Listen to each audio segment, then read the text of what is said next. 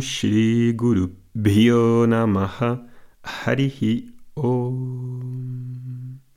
Muy buenos días a todos, ¿qué tal estáis? Espero que estéis bien. Estamos en esta serie de podcasts que he titulado ¿Qué es Vedanta? En el podcast anterior he descrito la historia del décimo hombre. Es una historia muy ilustrativa, ¿no? He recibido también bastantes correos diciendo que os gustó bastante. Pero no sé si se ha entendido lo que quería transmitir. A ver, es normal eh, concluir en esa historia que mm, se ponga de manifiesto que lo que busco no está fuera. Vale, sí, pero eso es demasiado superficial si nos quedamos ahí. Mi intención no era solamente apuntar a eso, ¿no? Eh, de hecho, nos puede dejar exactamente igual que antes porque en realidad, aunque yo sepa que es dentro, eh, no sé qué hacer, no sé cómo dirigirme, no sé cómo descubrir esa condición interna.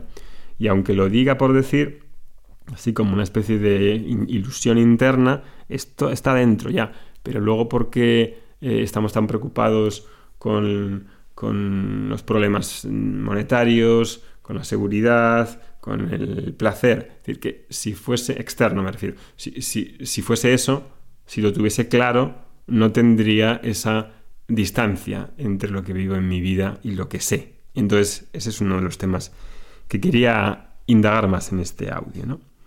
Em, imagínate que quieres saber cuál es la capital de Bután y te dices a ti mismo mentalmente, ¿cuál es la capital de Bután? ¿Cuál es la capital de Bután? ¿Cuál es la capital de Bután? Claro, nadie va a responder porque no hay conocimiento que llegue por ciencia infusa. Mm, Tampoco puedo preguntarme, ¿quién soy yo? ¿Quién soy yo? ¿Quién soy yo? Esperando que me llegue una respuesta de forma mágica. ¿Por qué? Pues porque ¿quién va a contestar? Eh, voy a responder yo con el conocimiento que tenga hoy, ¿no? No hay ningún genio de la lámpara escondido en mi mente que vaya a responder, eh, ni en la mía ni en la de ningún otro. Eh, y claro, esto hace falta reconocerlo sinceramente, ¿no? No hay un problema en no saber. cuando sé que no sé, pues ya sé mucho porque puedo pedir ayuda para resolver el problema. O puede permanecer ahí toda mi vida. Algunas veces mi maestro decía, el pecado en este caso no es la ignorancia, algo que todos tenemos, que nacemos con ignorancia y vamos quitándola poco a poco. El pecado es mantener la ignorancia cuando hay medios para eliminarla. Esto es así. Hay personas que me leen cuando digo esto y se mosquean mucho conmigo porque digo estas cosas, pero no es que las diga yo, es que es lo que hablo del Vedanta, ¿no? Eh, claro, aquí uno debería decir, aunque uno le pueda doler, es decir, escuchar a alguien, como a mí en este caso, decir, uno tiene ignorancia, que es lo mismo que decir, uno es ignorante. ¿Eso es algo eh, malo? ¿Eso es algo eh, que tiene que causar un dolor? Quizás sí, porque pone de manifiesto una condición que tengo yo, ¿no? Que tengo yo y, todos los demás, incluido tú.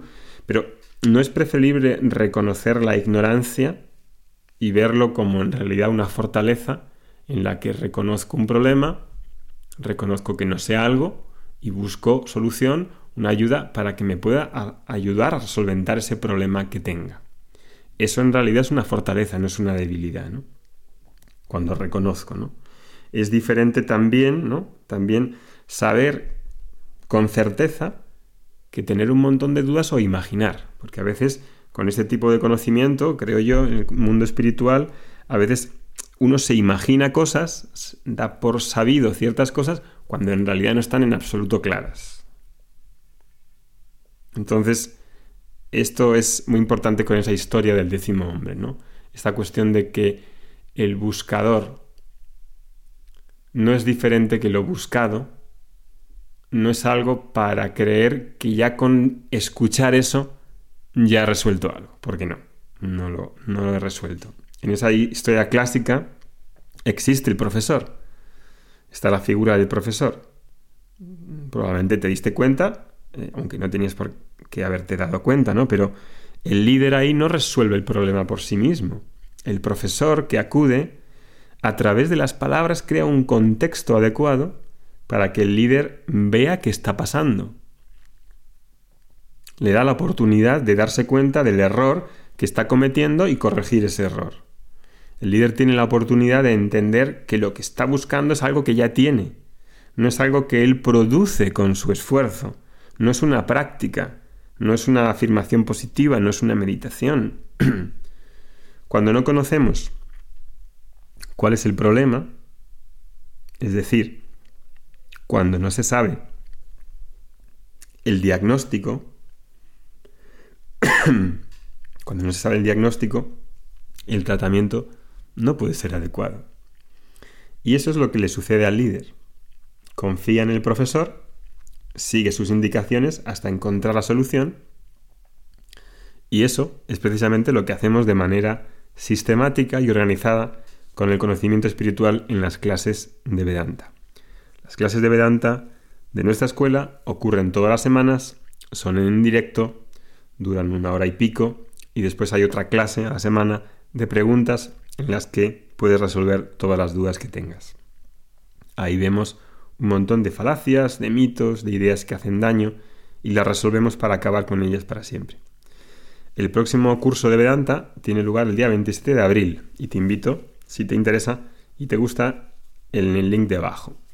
Ayer os leí, el otro día, en el, en el audio del otro día, os leí algunos comentarios de alumnos actuales que cursan los cursos con nosotros, como este de Vedanta 1, y a veces hacemos preguntas para que a través de ellos em, otras personas que no son alumnos, que no conocen Vedanta, puedan ver qué es lo que les beneficia. Y el otro día preguntamos, hace un tiempo preguntamos, qué opinaban, qué ellos mismos decían sobre qué es Vedanta. Y os voy a leer algunos comentarios que ellos mismos decían. Dice una persona, una enseñanza que da luz y comprensión allí donde ninguna otra enseñanza lo hace. En conocerte mejor a ti mismo. En comprender incluso lo limitado de las palabras ti mismo. Comprender mejor al mundo. Es como si tuviéramos una visión muy estrecha de la vida y con Vedanta esa visión se fuera ampliando más. Descubre, descubre, Vedanta es descubrir lo que soy y aceptar lo que no soy. Vedanta es conocimiento de uno mismo. Vedanta es autoconocimiento del ser. Es una propuesta acreditada sobre autoconocimiento. Otra persona dice, Vedanta es la visión del universo tal y como es en realidad. Es la manera más fácil de ser feliz. Vedanta es un método para conocer lo que somos en esencia. Vedanta es una fuente de motivación, reflexión y entendimiento de la vida diaria. Vedanta te enseña una vida auténtica. Es la realidad de la espiritualidad. Es una manera inteligente de ver y vivir la vida. Esta me ha gustado. Eh, Vedanta es enseñanza, conocimiento, liberación, sencillez, apoyo. Vedanta es una visión muy lógica para mí, que produjo cambios importantes en mi vida al ayudarme a tener más claridad en mi forma de actuar y de tomarme los resultados, para lograr vivir en armonía y verme bien siendo lo que soy. Cuando otros alumnos explican qué es en pocas palabras Vedanta, a veces lo hacen de una manera que a veces ni a mí se me ha ocurrido, ¿no? Aunque técnicamente sepa muy bien qué es y lo pueda expresar por mí personalmente, pero me, me parece también muy rico que otras personas lo digan con sus palabras. Otra persona dice, la verdad explicada. Otra dice, es la culminación del conocimiento. Es la mejor filosofía espiritual y de vida que conocí hasta ahora, humana, flexible, desprejuiciada y profunda nada que ver con las religiones o las poses de los sabios. Vedanta es un camino para conocerme, para avanzar espiritualmente. Vedanta explica lo que soy interiormente. Vedanta es una transformación personal con base en una filosofía de vida clara y práctica. Otro dice, el premio más grande que un ser humano puede ganar. La tradición antigua hindú que describe con máximo detalle conceptual y práctico sobre todo lo referente a la vida humana, la felicidad real y nuestra espiritualidad en relación con la divinidad.